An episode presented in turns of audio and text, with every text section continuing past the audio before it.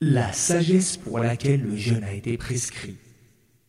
Allah a prescrit le jeûne en vertu de nombreux motifs sages et pour de multiples avantages ayant trait à la vie terrestre et à l'au-delà, au nombre desquels, premièrement, acquérir la piété, la crainte d'Allah.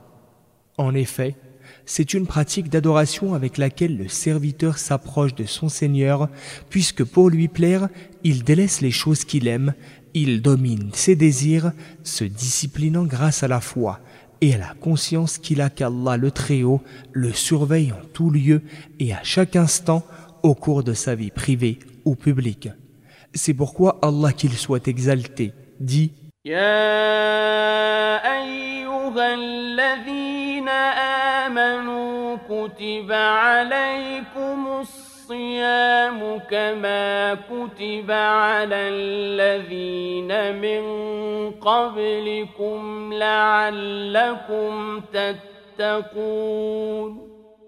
Ô croyants, on vous a prescrit le jeûne comme il a été prescrit à ceux qui étaient avant vous, afin que vous atteigniez la piété.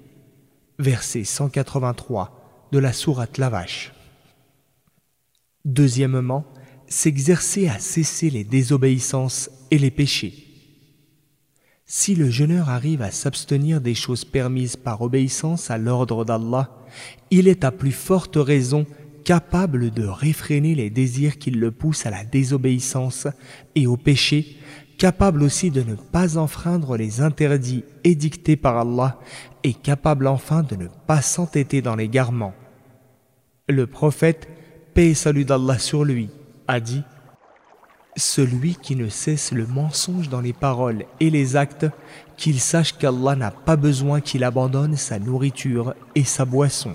Hadith rapporté par Al-Bukhari.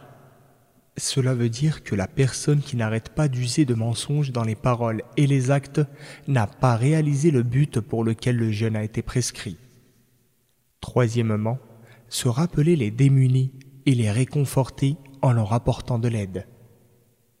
En effet, on acquiert ainsi l'expérience de la privation et de la faim, et cela rappelle que les pauvres souffrent du dénuement toute l'année. L'homme a alors une pensée pour ses frères parmi les pauvres qui endurent les deux pires privations que sont la faim et la soif. Il s'efforce alors de leur apporter son aide et son assistance.